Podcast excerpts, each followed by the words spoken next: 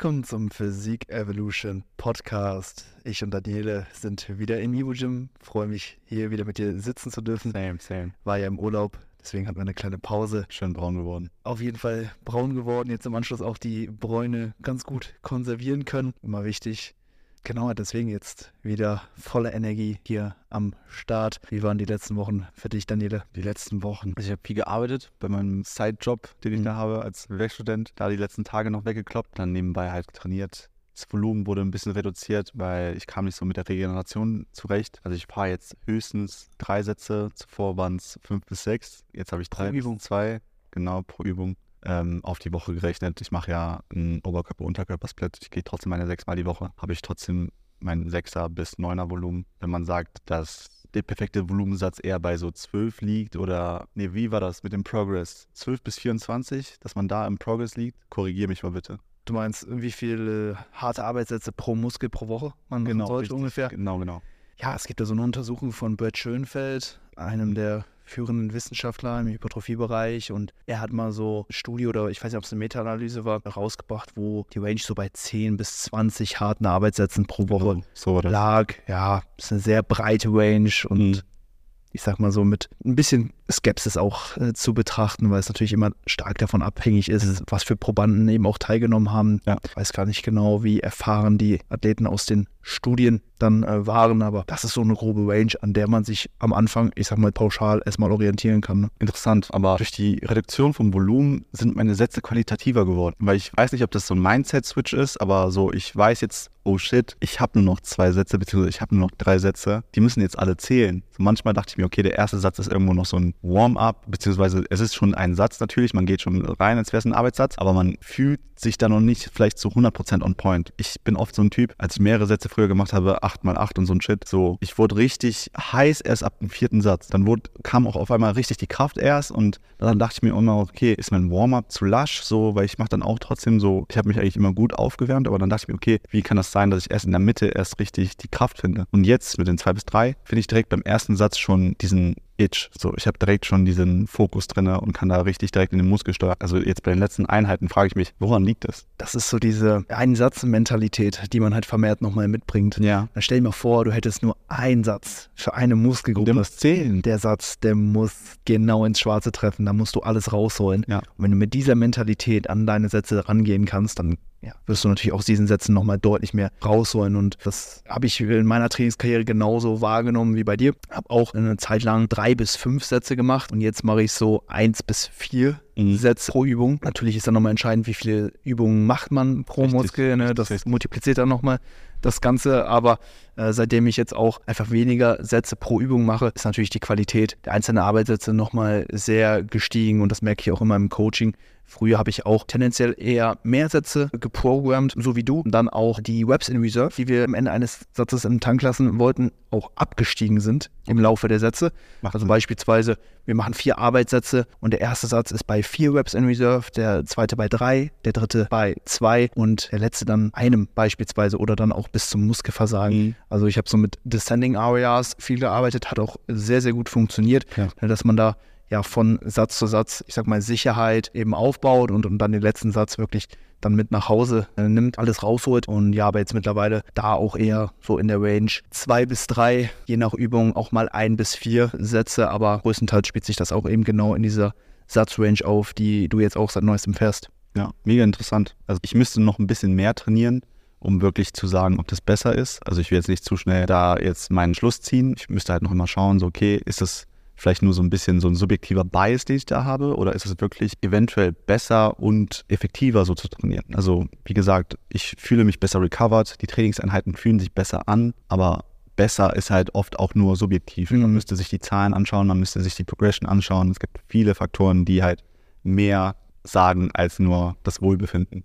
super schwer natürlich, Ja. vor allen Dingen kurzfristig zu analysieren, ne? weil das Gefühl beim Training, das Gefühl nach der Trainingseinheit, das kann natürlich auch so ein bisschen trügerisch sein. Ja. Aber ähm, ich denke, es ist schon ein ganz gutes Zeichen, wenn man sich einfach mit dem gesamten Prozess wohler fühlt. Ja. Auch wenn das früher ähm, so ein bisschen fast gewünscht war, dass man sich irgendwo schlecht fühlt und Ja, genau. you got to be comfortable being uncomfortable. Richtig. Und Ja, genau. du musst ins Functional, äh, du musst ins Overreaching und du musst Aus Leiden. über dein Limit hinausgehen. Richtig. Ähm, das ist phasenweise natürlich sinnvoll Mhm. und, und produktiv, aber die meiste Zeit sollten wirklich positive Emotionen mit dem ganzen Dasein als, als Kraftsportler verbunden sein, weil nur so wirst du dich optimal anpassen. Ja, wenn es dir halt die meiste Zeit über schlecht geht und ne, die negative Gedankenspirale dadurch auch immer tiefer geht, dann werden auch keine physiologischen Anpassungen eben so produktiv eintreffen können, wie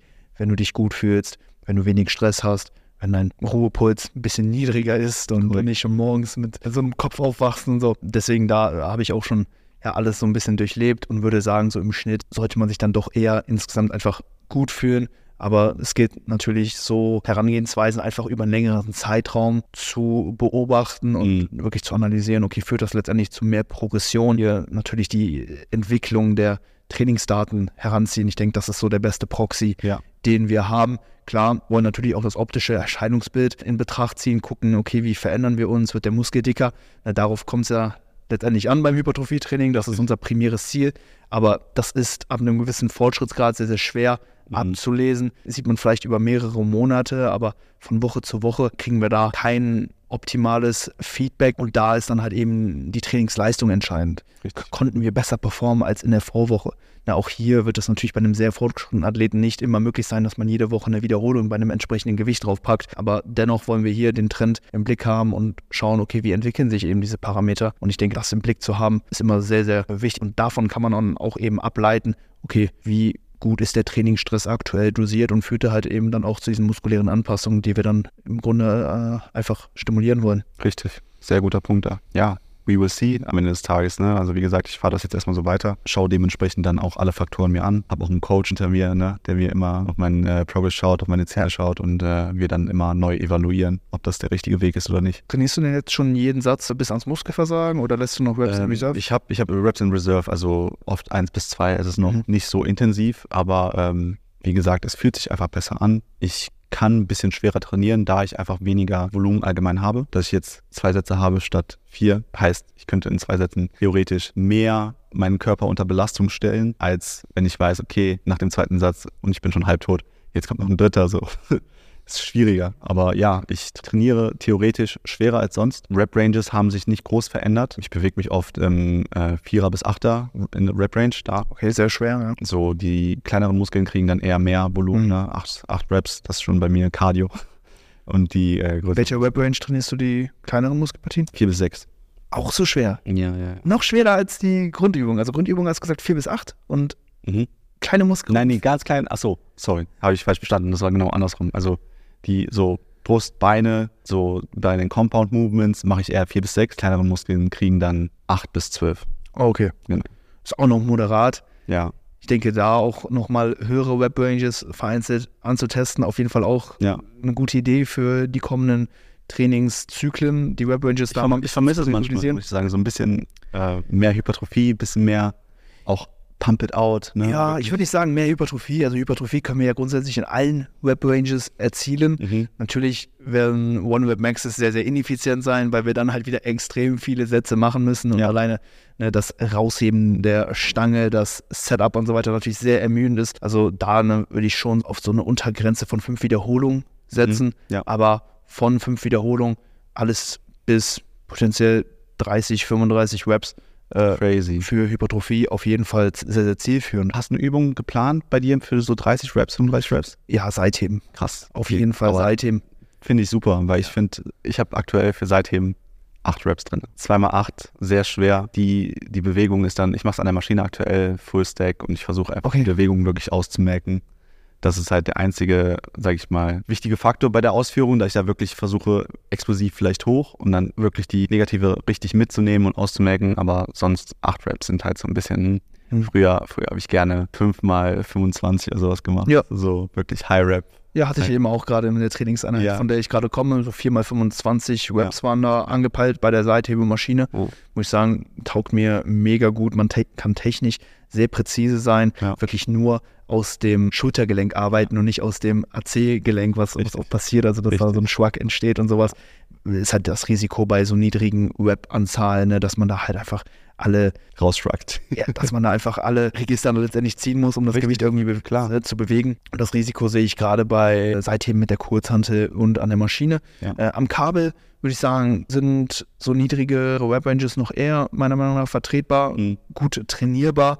Mhm. Ähm, weil man hier vor allen Dingen auch das Widerstandsprofil noch mal ein bisschen mehr an die Kraftkurve des Muskels auch irgendwo anpassen kann. Beim Kurzhantel-Seitheben wirst du in so einer niedrigen Rep-Range ähm, den Muskel überhaupt nicht austrainieren können, Mhm. außer du nimmst dann noch Partials Ja. äh, unten eben mit.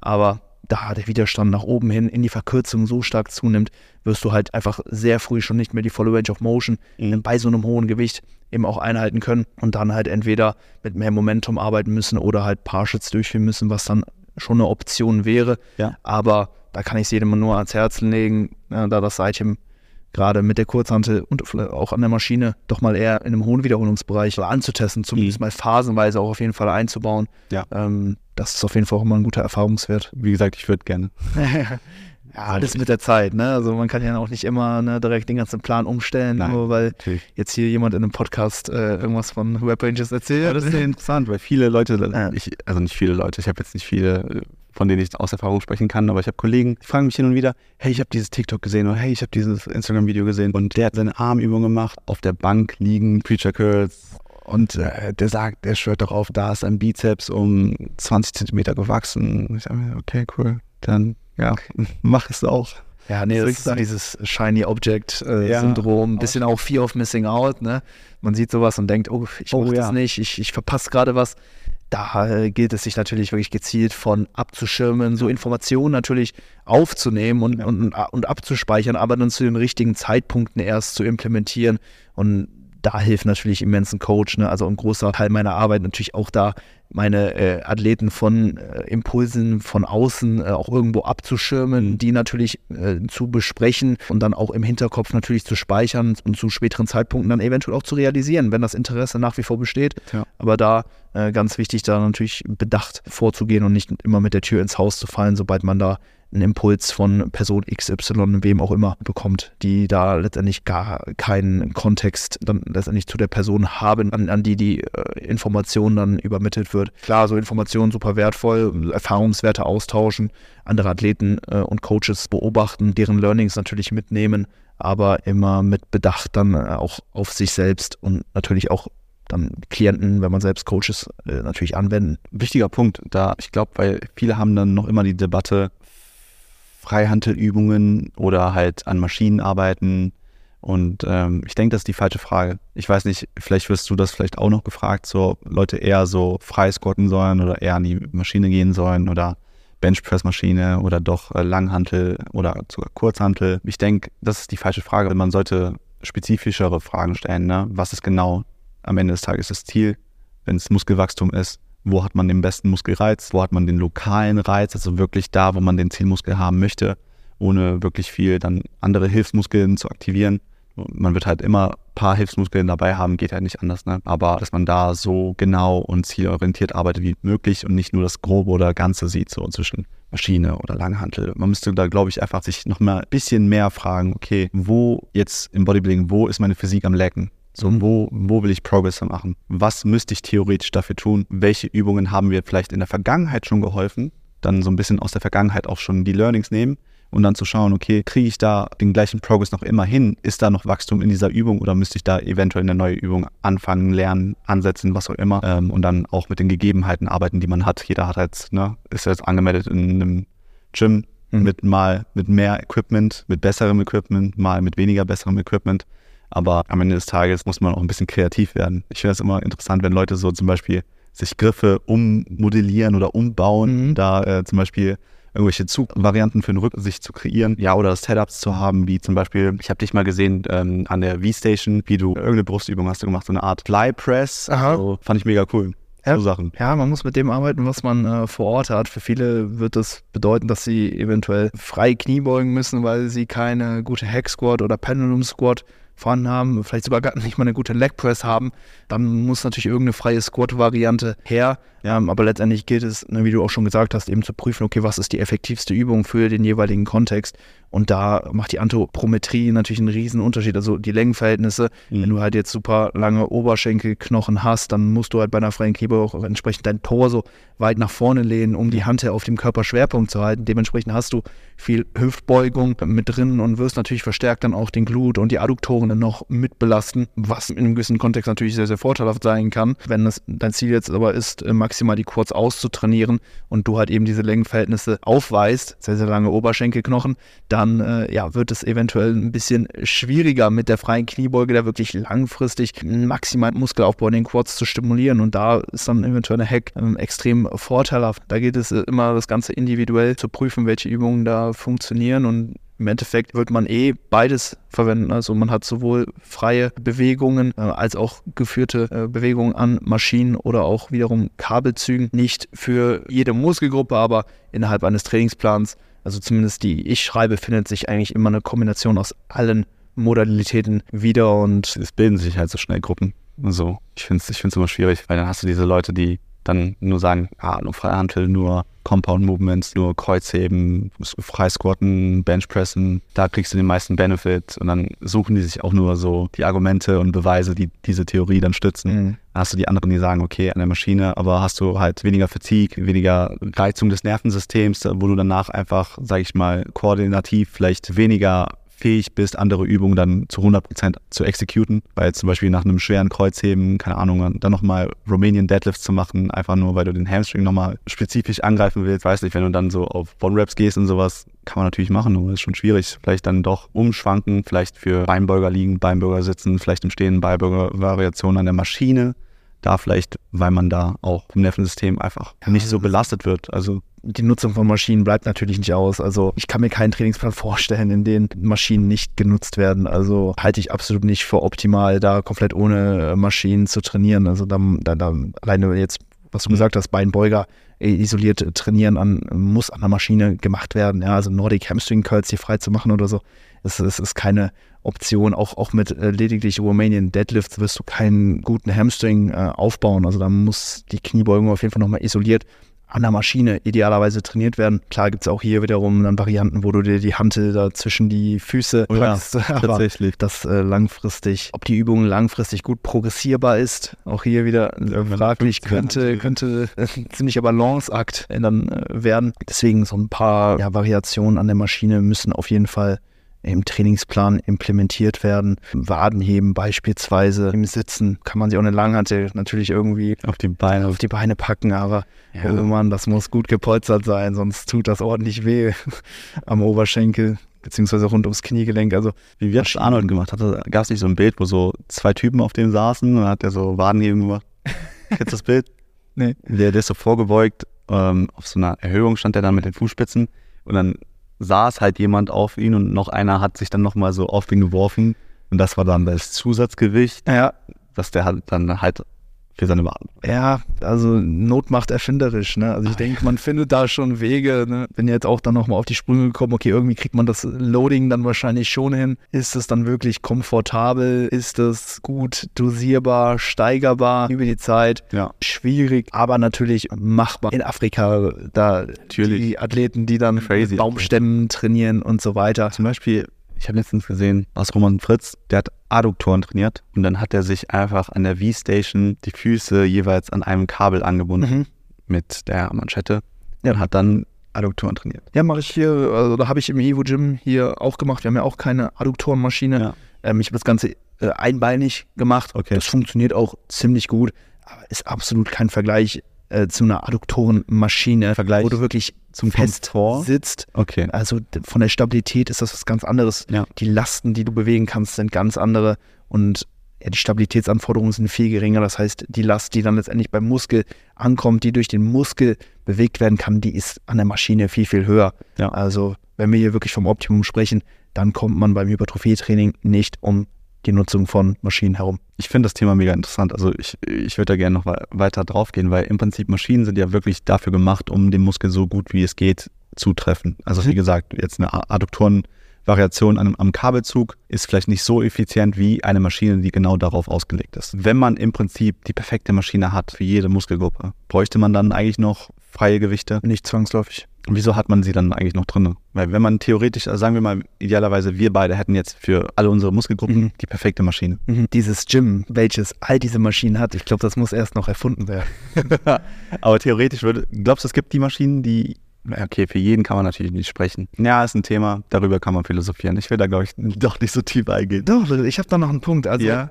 freie Übungen sind ja auch irgendwo da, um die interne Widerstandsfähigkeit des Körpers zu stärken und auch um isometrisch gewisse Körperpartien, vor allen Dingen den Chorbereich, auch zu belasten. Bei einer Maschine, die gut konzipiert ist, fällt das oftmals weg. Ja? Also da hast du kein Loading auf der Wirbelsäule, du musst nicht zwangsläufig den Core super hart anspannen, um zu stabilisieren. Und da kommen dann nochmal auch freie Übungen ins Spiel, die Zielmuskulatur natürlich sehr, sehr gut auch wiederum stimulieren, aber zusätzlich eben auch dann beispielsweise den, die, die, die Rückenstrecker, äh, die Bauchmuskulatur isometrisch belasten und dadurch natürlich auch irgendwo zum Wachstum anregen. Natürlich sind ähm, dynamische Bewegungen, ne, wo der Muskel gedehnt und wiederum verkürzt wird, da auch nochmal vorteilhafter, um letztendlich Hypertrophie zu erzeugen aber auch diese ja, statischen Positionen äh, zu halten, ist auch auf jeden Fall nochmal eine gute Beizsetzung dann eben für diese entsprechenden Körperpartien. Die Maschine, ne, von der wir jetzt eben gesprochen haben, von dieser Traummaschine, die für uns jetzt vielleicht gut funktioniert, weil wir vielleicht gleich groß sind und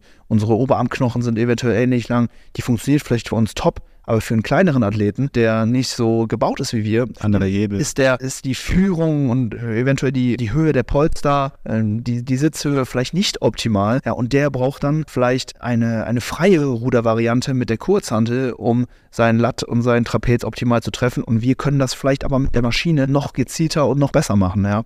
Deswegen, die Maschinen, merkt man auch hier im Evo Gym, die sind halt für eine gewisse Körpergröße gemacht. Beispielsweise hier die Tiber Row, für die ich auch immer noch einen Ticken zu klein bin, wo ich ein bisschen zu viel mit dem Brustkorb einfach aufliege, nicht mehr so viel Freiraum rund ums Schlüsselbein habe. Für einen Athleten, der nochmal drei, vier Zentimeter größer ist als ich, wirklich perfekt. Meine Freundin kann die gar nicht ausführen. Ne? Deswegen, ja, also äh, dieses Gym, wo wirklich für jeden die perfekte Maschine, für jeden Bewegungspfad, für jede Muskelpartie dabei ist, das, das muss erst noch geschaffen werden. Und deswegen kann man nicht verzichten auf Freihandelübungen. Deswegen ja, wird das wahrscheinlich für jeden in der Realität dann mit dazugehören. Also ich, ich sehe es ja, ich lasse mir von jedem Athleten, der bei mir äh, anfängt, ein Fotoalbum schicken von jeder Maschine, die er im Gym zur Verfügung stehen hat. Und dennoch äh, werden immer noch freie Übungen mit implementiert aus äh, eben den besagten Gründen. Natürlich auch, um dann äh, Core und Rückenstrecker nochmal auch isometrisch zu belasten, da eine interne Widerstandsfähigkeit auch aufzubauen. Dann eben auch, weil nicht jede Maschine äh, optimal geführt ist, nicht optimal vom Widerstandsprofil ausgerichtet ist, vielleicht auch nicht optimal gepolstert ist. Da kommen dann eben freie Übungen ins Spiel, wo alles halt eben individualisiert werden kann, wo ja jeder, ich sag mal pauschal, gute Erfolge mit erzielen kann. Aber ein optimaler Trainingsplan wird dann wiederum auch durch die richtigen Maschinen abgerundet, die dann halt nochmal ein individuelles Widerstandsprofil dann auch liefern und die Stabilitätsanforderungen eben auch nochmal massiv herabsetzen und ja. dadurch nochmal eine bessere Stimulierung dann auch gewährleisten. Ein bisschen in Depth ja in, in das Maschinenthema eigentlich. Ja. Maschinenthema. Also ich glaube, ein Gym, was sehr, sehr nah an dieses ideale Gym jetzt, von dem wir schon gesprochen haben, herankommt, ist äh, eventuell das Blackout Gym ja. ja. in Lissabon. Also bald geht's, äh, im August geht es dann auch rüber. Geil. Zwölf Tage bin ja. ich dann dort und da werde ich ja dann auf die Suche nach den perfekten Maschinen für mich und, und mein Training gehen. Und ich denke, nach der Reise kann ich da nochmal genauer Erfahrungsberichte dann auch liefern zu dem Thema. Ich will dich jetzt nicht dazu zwingen, aber irgendwie will ich dich dazu zwingen. Es muss ein Trainingsday kommen, ein Video, wie du da drinnen trainierst mit den Maschinen. Das würde ich mir sehr gerne reinziehen. Dass halt sowas zustande kommen kann. Natürlich doch, doch, ist schon geplant. Ja. Ja, auf jeden Fall. Das wäre ja. sick. Also ich würde gerne das Gym mal sehen und allgemein würde ich halt sehen, so, wie du dann da trainierst, die Maschinen zeigst. Die finde ich sick. Wird kommen, das wird gut. Hammer. Perfekt. Leute, vielen Dank fürs Zuhören. Zum Ende jeder Episode packen wir ein Track auf unsere Spotify-Playlist, während Daniela sich einen Track raussucht. Hier natürlich noch Werbung für die Produkte von Evo Sports Fuel. Mit dem Code HYPER spart ihr 10% auf die meiner Meinung nach besten Supplements auf dem Markt. Genau, ich packe von Mas Omerta Magas auf die Playlist. Ist Techno? Französisch. Französischer Web. Oh, nicht schlecht. Feier ich. Muss ich mir dann Muss später geben. reinhören, ja. Ich habe von Young Thug und Quavo Circle of Bosses. Bis zum nächsten Mal, Leute. Macht's gut. Ciao.